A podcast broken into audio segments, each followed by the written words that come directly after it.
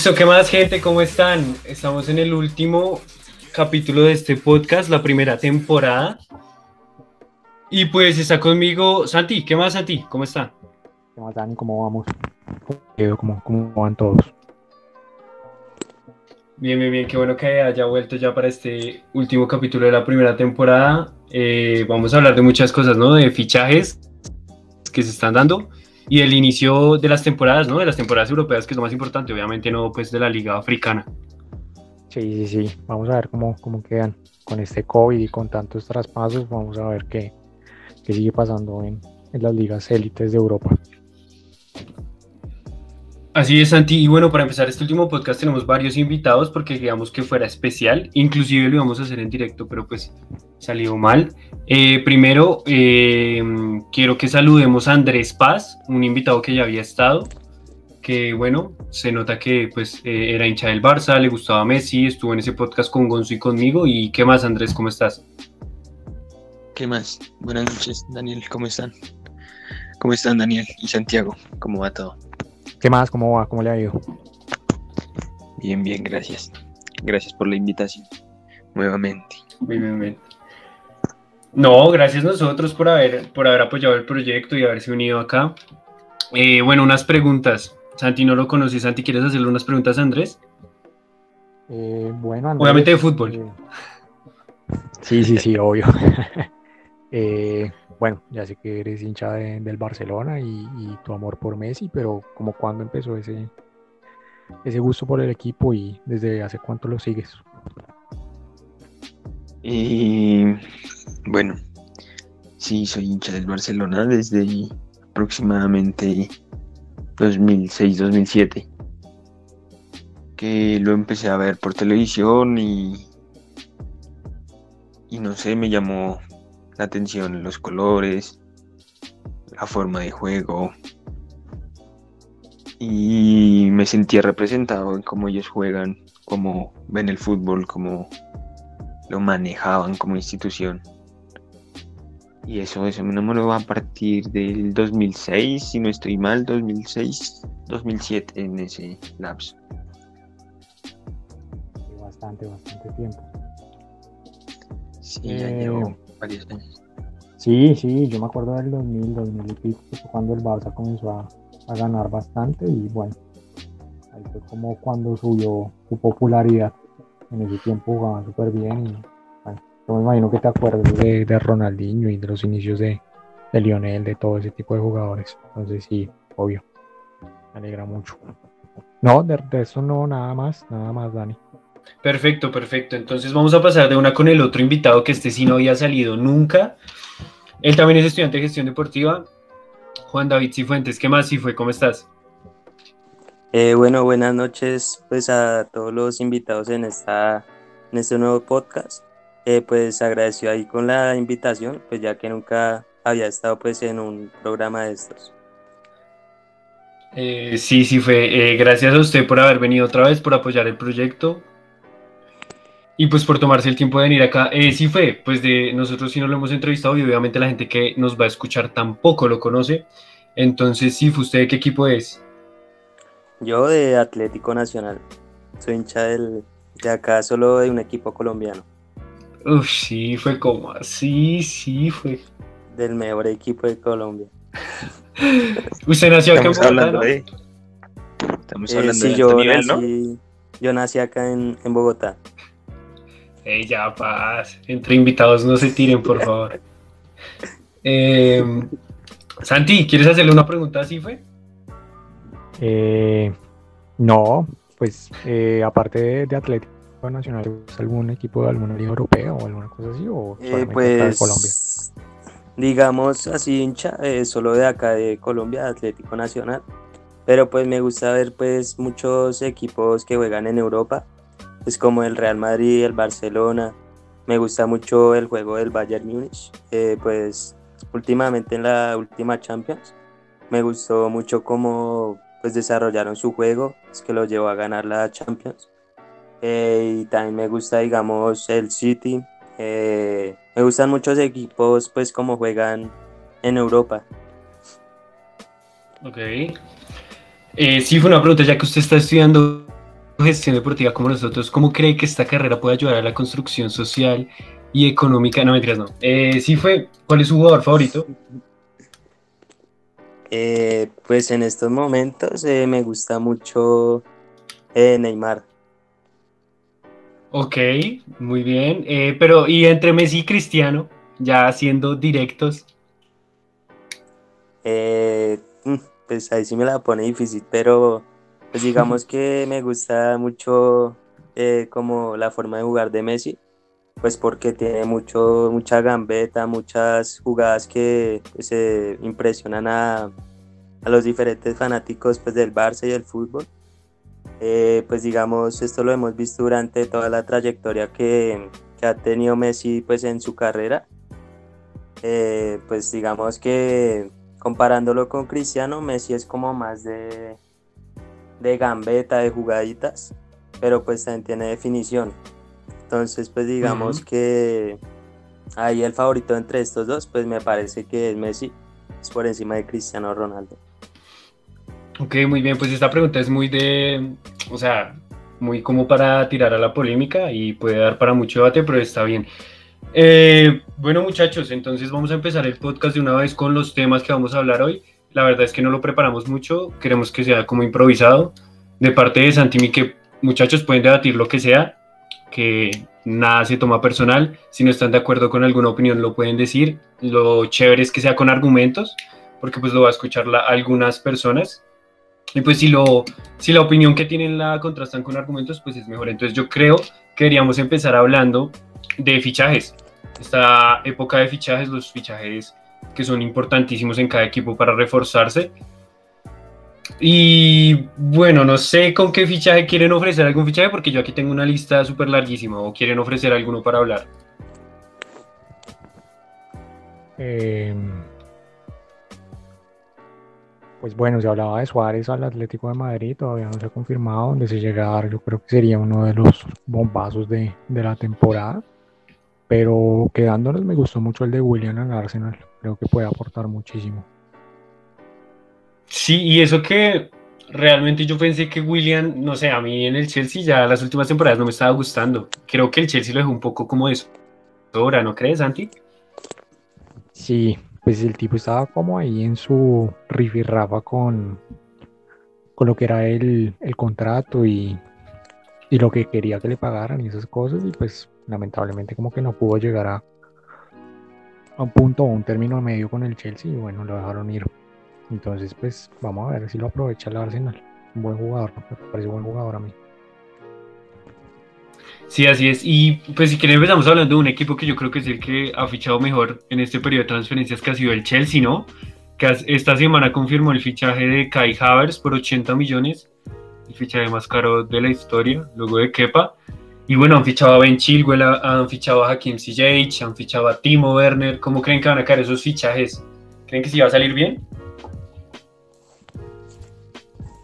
¿Qué piensan muchachos?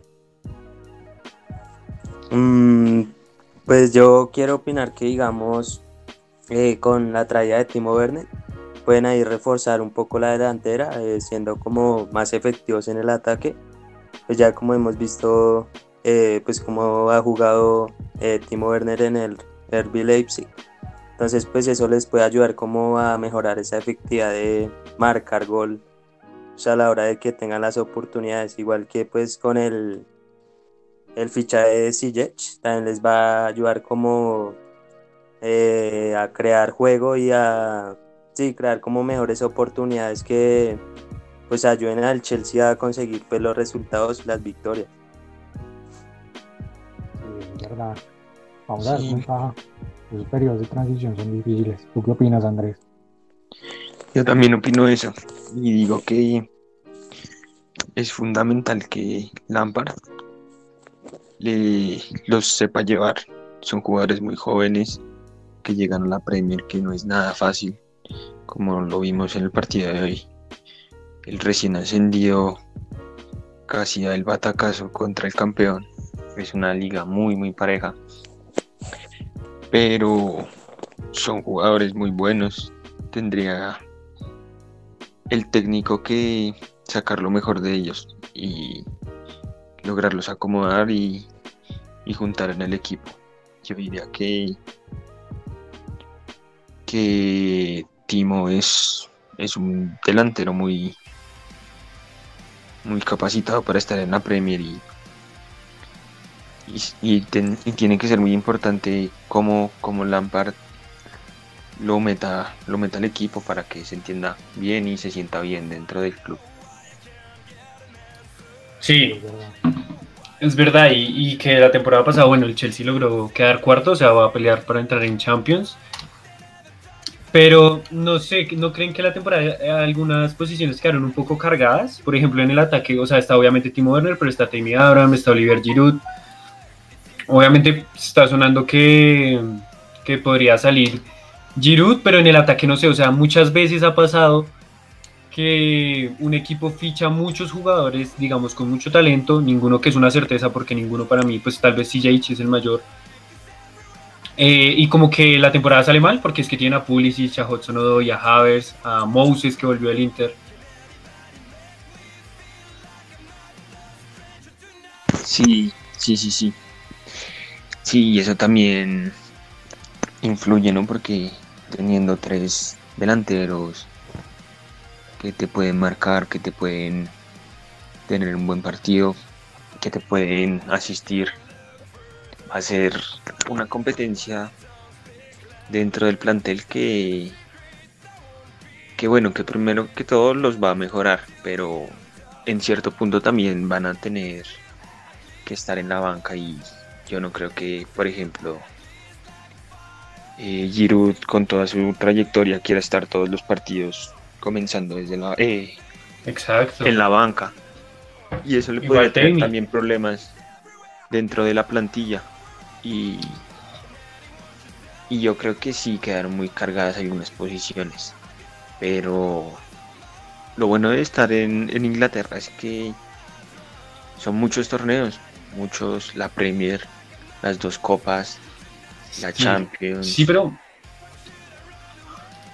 Pero es que imagínate, por ejemplo, Abraham, que digamos fue el goleador del equipo la temporada pasada. Yo no sé si Abraham esté dispuesto a ser suplente de Timo Werner, que viene siendo como el fichaje estrella, aunque Havers fue el más caro. O sea, esas son las cosas que puede, digamos, generar conflicto en el equipo. No sé qué piensen los, los otros, eh, los otros, Santi y sí fue. Pues yo creo que le va a tocar adaptarse. Eh, pues digamos, eh, bueno, hágale, pues. Sí, yo, creo, que le va a tocar sí o sí a, Abraham esperar por su oportunidad, porque lamentablemente pues es un chico, no es que tenga mucho renombre, aparte del año pasado, y, y para mí llega con más galones, llega con más peso al equipo y precisamente lo pidieron para, para suplir una necesidad. Eh, entonces, a pesar de que tengan ya dos centrodelanteros como lo son Giroud y Abraham, me parece que Beckner va, a ganar la posición. Pues, Sí, eh, sí fue, ¿ibas a decir algo? Eh, sí, pues digamos, hablando de estos tres jugadores delanteros, eh, pues digamos, yo leí una noticia y es que pues hay un rumor que la Juventus está buscando a Giroud para pues eh, hacerse con los servicios de este jugador. Entonces, pues digamos, si este traspaso se da, pues ahí quedaría como la pelea entre Tammy Abraham y Timo Werner. Pues que digamos yo, yo creo que principalmente el técnico va a poner pues primero a jugar a Timo Werner, de pronto porque tiene como eh, más calidad que, que Temi, Abraham, pero pues ahí lo que dijo mi compañero que Abraham pues tiene que esperar como la oportunidad que le dé el técnico para pues demostrar de lo que está hecho y, y pues sí que si se le da la oportunidad ganarle el puesto a, o pelearle el puesto a Timo Werner y la titularidad.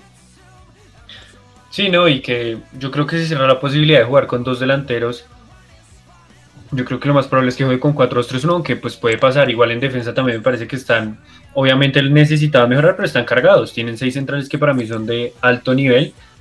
Pues no sé cómo pueda eso terminar de salir. Eh, ¿Quieren agregar algo más respecto al Chelsea o pasamos a otro equipo? No, y yo creo que también hay, hay una muy buena posibilidad con Beckner y es que él puede jugar también por los lados. Lo hizo muchas veces en el Leipzig, a pesar de ser un centro delantero, él se tira mucho a las bandas y eso también le puede ayudar a, a Abraham o a, Giroud a jugar como centro delantero y que él venga un poco más de atrás o de los lados. Pero en las bandas también tienen jugadores muy buenos. Sí, claro, pero podrían de pronto jugar como, no sé, por ejemplo el Liverpool que juega con Salah y un poquito abiertos, pero son tres delanteros que, que juegan normalmente. Entonces puede, puede adaptarlo así. Igual son muchos jugadores y un imagino que va a tener que probar muchísimo como para, para encontrar el equipo. ¿Cuál creen que sería el 11? Eh, pues bueno, ahora el próximo fichaje del Chelsea, que yo creo que con eso deberían terminar el mercado, es un arquero que se llama Mendy. Igual creo que el titular va a ser Kepa, por derecha yo creo que mm, se terminó de consolidar Rizzy James, ¿no? El, joven inglés. Puede que prueba Spilicueta, aunque ya lleva mucho tiempo jugando de central, también podría ser. Mm, de centrales ahí sí me parece mucha incertidumbre por lo que les digo. Hay muchos jugadores, Thiago Silva, Rudiger, Thiago Silva Christensen, eh, Kursouma, Tomori, no sé, ahí no sé qué piensen ustedes, pero es que son muchos. O sea, Tomori es un joven con mucho potencial. Soma y Christensen me parece que ya llevan tiempo en la Premier. Rudiger también. No sé qué piensen ahí en la central. ¿Cuál sería la de ustedes? Pues yo creo que trajeron a Tiago por algo, ¿no? Entonces va a ser Tiago y algún otro. Algún otro de los que menciones. Probablemente Soma o, bueno, el que mejor. Como que complemente lo, lo que es Tiago. Y, y, va lo mismo para, para el medio campo, porque también tienen a Jorginho, tienen a Kovacic eh, ahora tienen a Havers, tienen ante, o sea, tienen jugadores impresionantes, o sea, el Chelsea se montó muy bien, pero ese va a ser el problema, que tienen muchos jugadores de mucha calidad en, todos los puestos. Lo mismo para la lateral izquierda. Tienen a Emerson y a Marcos Alonso. Yo creo que alguno de esos dos tiene que salir. Tienen a Abdul Baba, que estaba seguido, y ahora trajeron a Ben Chilwell por 50 millones de euros. Entonces, toca ver qué hacen ahí. Yo creo que el titular va a ser Ben Chilwell, ¿no? Yo creería. Mm, no sé, a mí me gusta Emerson. Uy. Pero, es, que la vaina, es que la vaina es cuando cuando tú compras jugadores tan caros, porque pues, la gran mayoría de esos fichajes que hizo el Chelsea son carísimos, tienes que justificar ese pago con que jueguen. Porque yo me acuerdo mucho al principio cuando el Chelsea compró a Mijail Balak, los primeros partidos no jugó y se le, se le, se le pide al técnico pues jugara con ese jugador y después lo puso y fue indiscutido. Pero, pero sí, o sea, o sea, pagan mucho por todos los jugadores, hicieron un mercado súper, súper costoso y probablemente quieran que todo, pues, no sé, porque pues digamos que la política de fichajes del Chelsea no es como la de, no sé, algún equipo que que vea a los jugadores y los quiera realmente el técnico. Ellos compran lo que les conviene, o sea, lo que Abramovich quiere o, ese tipo de cosas. Entonces, un es pedido expreso de Frank Lampard y tiene que acomodarlos. Puede que uno u otro lo haya sido. Sí, sí, sí, sí, es verdad. En medio de campo yo tiraría, pues si es una 4-2-3-1 como les digo, puede ser una 4-3-3 también. ¿Qué? Sí, yo creo que ser una, bueno, pues digamos 4-3-3. Yo tiraría a Kanté, Kovacic y pues a mí me gusta Jorge, eh, Jorginho, pero pues no sé. Y, uy, pero es que ahí entra el problema. Estoy sacando a Havertz. 500, claro, Havertz. No, no, no. No, no, una 4-2-3-1. Con Kanté y Kovacic. Barkley para mí lo tienen que vender. Eh, media punta Havertz. Mount, lo siento por Mount, pero yo creo que va a ser suplente, por eso invirtieron tanto dinero en Havers. Por una banda tiraría a CJ, por la otra a Pulisic y adelante Timo Werner. No sé si estén de acuerdo conmigo o cambiarían algo.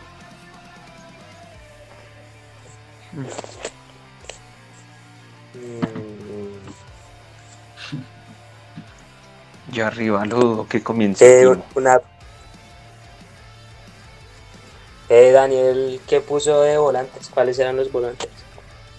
Puse a Jorginho. Ah, no, no, no. Puse a Kanté y a Jorginho o a Kanté y a Kovacic. El caso es que tiene que estar un recuperador. ¿Kanté? Pues, Exacto. Pero yo creo que vienen jugando muy bien Jorginho y Kovacic, que fue lo, los últimos que jugaron, ¿no? Y que Lampard los ha puesto mucho Sí, a ellos Pero- dos. pero mira que por ejemplo Jorginho me parece que es un jugador que tiene un pase increíble y que pues es un buen jugador, pero no me parece que tenga el ida y vuelta que necesitaría un jugador en un 4-2-3-1, como por ejemplo lo tiene Canteo o Bakayoko, que no se sabe si se va a ir. Y Kovacic, pues, digamos, yo creo que se ha reconvertido más desde el Inter al Real y ahora en el Inter. Ahora en el Chelsea a un volante mixto, ¿no? Porque antes me parece que era más ofensivo. Y hizo una temporada, hizo una temporada Sí, la última temporada. Sí, Claro. antes era como Kovacic, era como más recuperador. Ahorita hace como los dos papeles de recuperar y como ser ofensivo. Sí, sí tiene buen despliegue últimamente. Sí. Y eso es lo raro también que ahí, pues, Lampard ha jugado mucho con ellos dos. Entonces, quién sabe si Cante empiece desde el banco. Es que esa es la vaina, o sea, yo, yo concuerdo contigo porque Lampard es un tipo de técnico que se casa con un jugador y lo vimos mucho, por ejemplo, con Mason Mount, que viene con él desde el Derby County. Y, y lo Sí. puso y lo puso y lo puso y es un jugador que le encanta, entonces yo no veo sentándolo porque haya llegado alguno de sus jugadores. Y probablemente también pase con Jorginho y con Kovacic, que eran los de su preferencia. Entonces, lo que les digo, Sí. vamos a tener que ver muchas combinaciones de muchos jugadores y las que no se adaptan porque lamentablemente tienen muchos jugadores muy buenos por posición, pero la vaina es engranar todas esas piezas para que funcione como tal todo el equipo. Exacto, y que los demás como que no generen el mal ambiente dentro del club, dentro del grupo. Porque imagínense, por ejemplo, Giroud y Kanté, campeones del mundo, y en el banco del Chelsea debe ser complicado, complicado, complicado esa situación.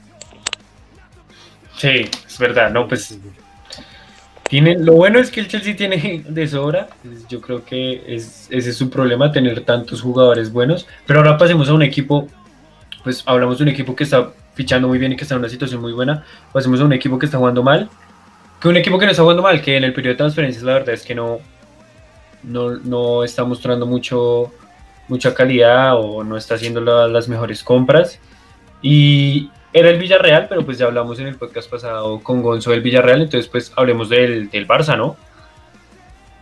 No quiero entrar en el tema de, de Messi, porque pues se nos puede ir aquí mucho tiempo, sino como tal de la plantilla del equipo, cómo la puede conformar Ronald Koeman.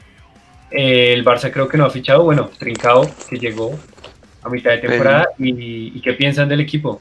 Pedri, que estaba cedido en Las Palmas también, Y hoy, hoy comenzó Pedri, de titular. comenzó y de titular le fue bien. Sí. Disculpen, Pjanic también. Pjanic también se me olvidó. Pero, pero como ven al equipo, que dicen que puede traer a Depay como delantero, que iba a traer a Wijnaldum del Liverpool. ¿Qué piensan? ¿Qué piensan? A mí me parece que no lo necesita. O sea, ¿A quién?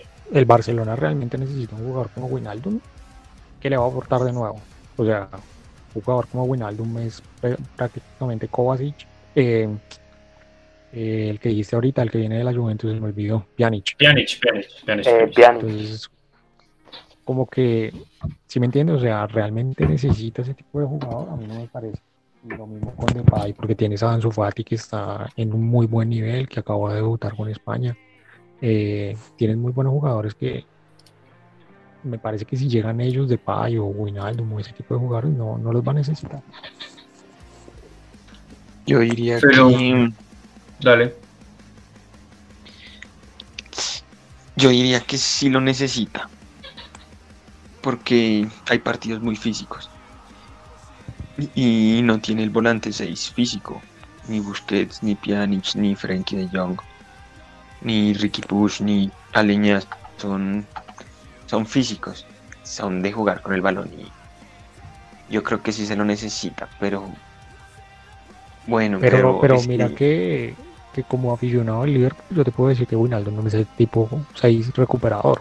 De hecho, es el que en el equipo tiene menos promedio de tackles, se llama en Inglaterra, o recuperaciones, y es Sí, un jugador más de toque.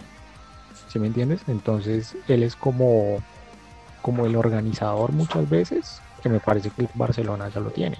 O sea, si tú me estuvieras diciendo de un Kanté y un Fabiño, un tipo de jugador así, Kovacic, te incluso, que, que recupera más balón, yo digo, uy, de pronto si lo necesita porque ahorita ya se fue Vidal, que era como el que más metía garra y, y ese tipo de cosas. Pero con Sí. No me parece que vaya como a ganar ese salto de calidad como para, para suplir esa necesidad, si me va a entender. Sí, también, bueno, pues sí se necesita.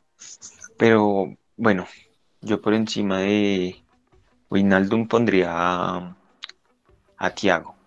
Thiago demostró en el Bayern que, que es un jugador top. Y con Frenkie de Jong, yo creo que se entendería muy bien, tanto con el balón como para quitar y hacer un doble, un doble 6.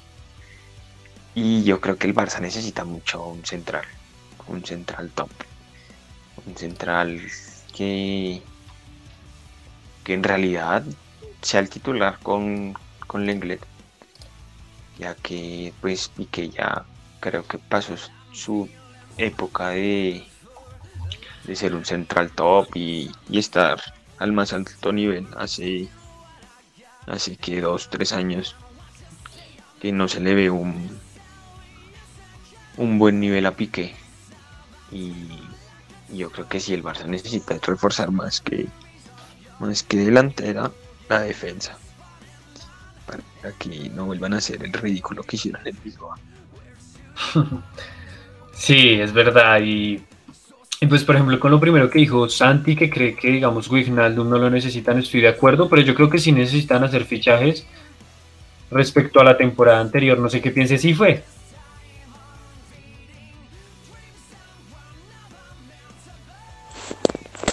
Bueno, pues eh, digamos lo que decían pues mis compañeros. eh, digamos que el fichaje de Wijnaldum no me parece que sea como necesario para reforzar, digamos, el, ahí el medio campo del Barcelona en estos momentos. Pues porque ahí ya tienen jugadores que como que pueden hacer bien el papel en esa posición. Pues digamos, en este caso yo dejaría ahí a Frenkie pues, que ha demostrado que puede, pues digamos, darle ahí eh, como fortaleza al medio campo del Ah, sí. Barcelona. Sí, Digamos, ah, sí creación de Dígame. juego también. ah, digamos, pues sí, eh, reforzaría o buscaría más como un fichaje para la defensa del Barcelona, pues porque, digamos, el Piqué eh, ya está como, como para salir del Barcelona, ya tiene que hacer como un cambio ahí en esa defensa, eh, traer a un jugador como joven que pueda pues, demostrar las capacidades que, que puede ser el defensa correcto en esa posición. Entonces, pues digamos, eh, ahorita principalmente deberían es como de centrarse en buscar un, un fichaje, pues digamos, top, de un defensa que sea bueno, para pues ahí reforzar la defensa del Barcelona. Y otra cosa, ¿no? Que en el amistoso de hoy ya Ronald Koeman dejó claro que iba a jugar 4-2-3-1 y ya, ya iba a dejar el 4-3-3 con, con Dembele y Griezmann en sus posiciones. Y al parecer va Ansu Fati de 9, que creo Disculpa, eh, Griezmann en sus posiciones, ¿te refieres a media punta? ¿Falso 9? que... Sí, Segundo sí, delantero, él jugó de falso 9 por detrás de Messi, aunque cuando Messi bajaba, pues iba Griezmann de 9. Ahí yo creo que el, el problema es engranar esos dos, a Griezmann y a, y a Messi, y también darle su, su protagonismo a Coutinho, que ya dijeron que se quedaba en el Barcelona. Y eh, disculpa, ¿y tú cómo, cómo, creen, cómo ven ustedes a Koeman, al técnico del Barça? Que bueno, llegó, yo lo recuerdo del paso por el Everton que fue realmente horrible, de la selección holandesa donde venía teniendo resultados pues bastante buenos, pero pues no sé, ¿qué piensan de Koeman? Yo creo que fue contratado para para cambiar de aires, para sacar jugadores como Arturo Vidal, como Luis Suárez y para limpiar el vestuario que pues eh, Kuman se nota que tiene un gran carácter y que no se la deja montar por decirlo así de los jugadores entonces yo creo que puede que haga sus cosas bien porque él el técnico es el que debe tomar el mando y no los jugadores como venía pasando con con Setién, con Valverde Ok, pero, pero o sea, ¿tú crees que lo trajeron para, para refrescar la plantilla, para tener el carácter de cambiarla, pero en un estilo, digamos, más de estilo de juego tácticamente?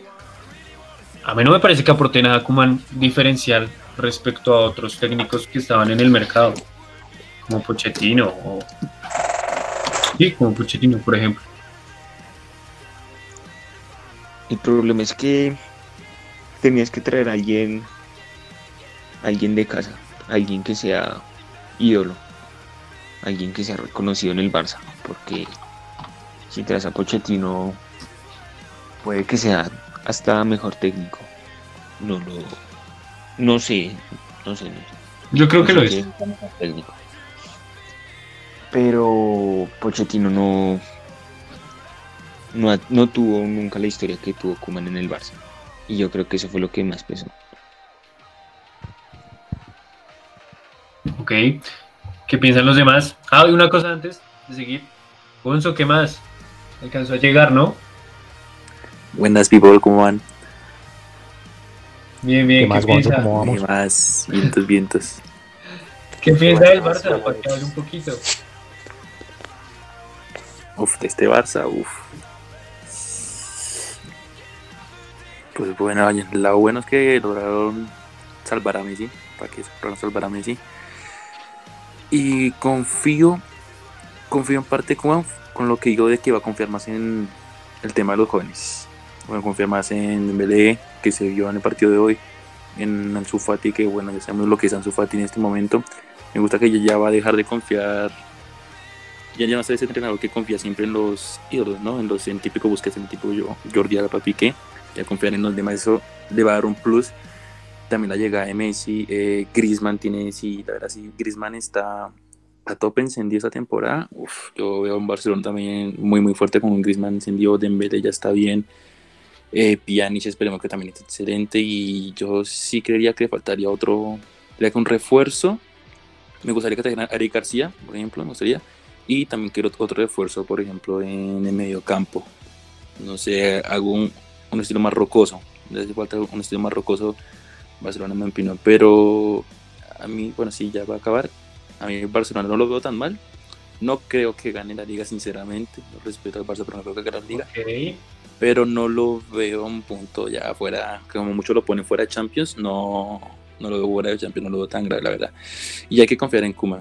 Si alguien lo dijo, y sí hay que confiar. Bueno, el tema de Kuma, que es una leyenda, que alguien lo dijo, es una leyenda, es un Ah, ídolo en, en el Barça, entonces sí.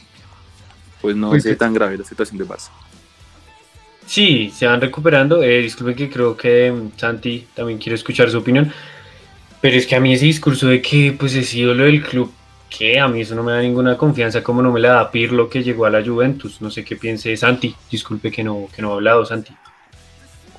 Bueno, es un caso ya un poco más complejo, porque Kuman fue un desastre como entrenador, recién empezó en, en, en Holanda, si no estoy mal, empezó con un equipo que recién ascendió y le fue súper mal. Eh, fue por allá como en el 2011, si no estoy mal, eh, que comenzó a, a dirigir al, al Feyenoord, creo. Y con el Feyenoord eh, hizo una reestructuración del club porque también venía muy mal. Entonces es muy similar a lo que está pasando ahorita con el Barcelona, que vemos una reestructuración casi completa, como lo decía Andrés, de gente que salió, eh, probablemente una era post-Messi después de que se retire y muchas cosas que está tratando de hacer el club ahorita. Y pasó lo mismo en el Feyenoord. Entonces eh, el tipo sabe de esas, cosas porque Después Ok. de eso, el Feyenoord que venía casi de, de- de pelear el descenso y de casi irse, eh, lo logró meter a Champions. Entonces eh, fue un paso muy positivo y es un tipo que, que conoce de, de vestuarios fuertes o de reestructuraciones. Entonces yo creo que si tenemos en cuenta, digamos, ese caso específico de lo que es Kuman y de lo que puede aportar a este Barcelona, me parece que lo dejan en muy buenas manos. Lo que tú decías de que es un ídolo del club y esas cosas, sí, obviamente no tiene mucho que ver. Pero con esos antecedentes que tiene, me parece que es una opción muy viable para el club y, pues bueno, tiene que seguir haciéndolo, tiene que seguir limpiando, porque pues yo creo que, que Andrés, que es eh, hincha de- del Barcelona, concuerda conmigo que ya es una era de recambios y lo tenían que haber hecho hace mucho tiempo. Busquets viene jugando mal desde hace rato y que ya se sabía que no iba a terminar tan bien como, como normalmente estaba y, y nunca lo hicieron. Entonces pensaron que probablemente esta generación dorada les iba a durar 20 años más y ahorita es cuando les está pasando factura. Es verdad, Santi. No, y mira que no sabía eso del Feyenoord, o sea que el man, eh, Koeman es especializado en, en este tipo de situaciones y digamos ya me ha pasado, obviamente en menor medida con el Feyenoord, pero pues ya sabe lo que es reestructurar un equipo y por ejemplo eso no lo sabía. Sí, Eh, exacto. Sí, y pues si quieren, después de hablar de estos dos equipos, voy a hablar de fichajes en general. y Ustedes me dicen si les pareció un buen fichaje o no mm, del equipo del que el viene, el equipo al que va. Dime, dime. En el Valencia, en el Valencia también hizo lo mismo. Eh, Koeman. No recuerdo qué año, pero hizo lo mismo. Sí, que estuvo como en 2007, antes del Feyenoord. Sí, sí, sí, en 2007, 2008. Sí, es como y- el general malo que llega a poner orden. Entonces, probablemente lo llamaron por eso. Ok. Entonces les voy a hablar de unos fichajes. Ustedes me dicen qué les parece, si les pareció bueno o malo y por qué. Eh, Kai Havertz, ¿qué les pareció? 80 millones, 21 años del Bayer Leverkusen al Chelsea. Fichajazo. Me hizo un fichajazo. Pues es que Havertz es una de las joyas de Alemania, ¿no? Las mayores jóvenes promesas actualmente y que lo fiche de todo un equipo como el Chelsea es excelente. Lo malo es, es que Lampard ya tiene muchos jugadores, ¿no? ya tiene muchos Stilles, por ejemplo Stilles, tenemos que puede jugar como extremo derecho, pero también puede jugar de media punta. Mason Mount también puede jugar de extremo izquierdo o como media punta, y ahora ya Havertz también de media punta. Entonces quién sabe cómo pondrá pues Frank Lampard a, pues a Kai Havertz, pero a mí, en mi opinión, se me hace un fichajazo. Sobre todo todos los fichajes que están haciendo el Everton, le permite el Chelsea, entonces son fichajes, son fichajes tremendos. Yo diría que es una apuesta. Es una apuesta todavía. Es joven, no se sabe cómo se va a adaptar. 80 millones, pero como se dice por ahí, quien no apuesta no gana, ¿no? Y es un jugador. Buen jugador, pero quién sabe cómo se acople. Quién sabe cómo también lo reciba el, El club. el más que todo la plantilla y sus compañeros ah, y sus compañeros que que pues van a luchar por ese puesto esperar Santi. Yo también creo que promesa, a pesar de que el tipo tiene unas condiciones excepcionales, lo vimos en el Leverkusen rompiéndola, eh, se tiene que adaptar. O sea, lo que hablábamos en podcast anteriores es que muchos jugadores les ha costado adaptarse a pesar de que sean figuras en otro equipo. Y si lo llevan bien, pues obviamente sí va a ser un, un fichajazo impresionante. Entonces, pues bueno, vamos, vamos a ver qué, qué sucede y pues sería muy bueno verlo brillar, pero pues toca, toca ver cómo se adapta esta temporada. Ok, y rápidamente vamos a pasar con otros para ya pasar al siguiente tema de cómo vemos en la previa de las temporadas. Eh, Leroy Sané, que llegó al Bayern Múnich ya del City, se quería ir del City. 45 millones, lo tuvieron que vender más o menos de emergencia porque se le acababa el contrato. Y bueno, no quisieron comprar a Perisic, parece que le quieren dejar el puesto. En seis meses va a aparecer un físico culturista, Leroy Sané. ¿Qué piensan del fichaje de él? Pues es bueno, un jugador que se necesitaba, la verdad no, no lo ¿Se necesitaba? pues que ya, ya no está, pues ya no está Seri, ya no está, perdón, Perisic, ya no está Coutinho que puede jugar lado. Pues Coman, tenemos que Coman se, se lesiona bastante, Coman es el problema de Coman, Entonces la verdad sí se necesitaba también un perfil zurdo. La verdad no, no eh, Bayern Múnich no tiene un perfil zurdo. Yo recuerdo, está bueno, Thiago, Caresca, ya todos son derechos, Ginabri también derecho. Entonces un perfil zurdo también le viene bien y pues ¿qué más hacía salir en City si no se iba a quedar? Y ya, ya están ya está en su país. Entonces a mí me hace un buen fichaje, no así la, guau, la maravilla, pero sí es un buen fichaje. Y además no llegó tan caro como muchos pensaban. Entonces lo veo No, nada. bien para el Bayern. No, yo digo que ese tipo es una máquina. Yo digo que. Bueno, primero que todo, el Bayern. Ya no se puede armar más. Ya. No sé, de pronto. Un delantero Necesita, suplente. necesita el mejor aguatero. Pero Literal. no, no, no puede armarse más, no, no tiene puntos débiles. Y Pues- Sané, Sané, Sané es una fiera, Sí. Sané es una máquina. Yo no sé quién, quién va a tener mejor continuidad o más continuidad si Sané, Coman o Coman. Gnabry. Porque los tres van a pelear por esos dos puestos. Si es que no sale nadie también de la cantera o Mm, compran sí. a alguien más. Pero yo creo que el Bayern compró un jugadorazo. Completamente Sí. de acuerdo, sí.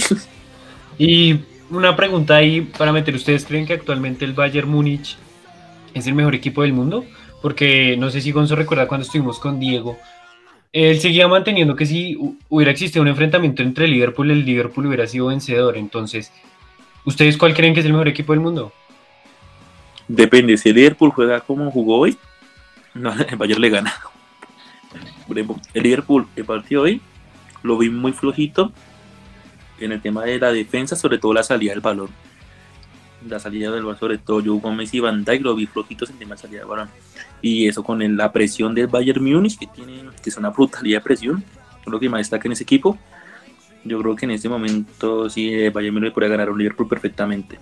Entonces yo sí considero que el Bayern Múnich es el mejor equipo del mundo actualmente. ¿Sabes yo que vi hoy, Gonzo? Eh, Sí. Como confianza, como un exceso de confianza y ya se le ha visto Sí. En un par de ocasiones. Es que el, Entonces, el creo segundo que gol, eso- el segundo gol de Leeds fue error de Van Dijk, ¿no? Sí, sí. Ya si el Liverpool ya no... Sí, lo que tú dices, ya se le ven muy confiados y ya tienen a cometer demasiados errores. Y esos errores contra un Bayern Múnich que presiona demasiado, eh, pues es mortal. Así es, gente, hasta acá nuestra primera parte del último podcast de la temporada. Esperamos tener mucho apoyo, mucho comentario, mucha opinión, mucho debate. Y el otro va a estar buenísimo, buenísimo. Va a haber un nuevo invitado, vamos a tener más debate y vamos a tener unos debates increíbles que no se habían visto en toda la temporada. Entonces esperamos que lo disfruten la segunda parte.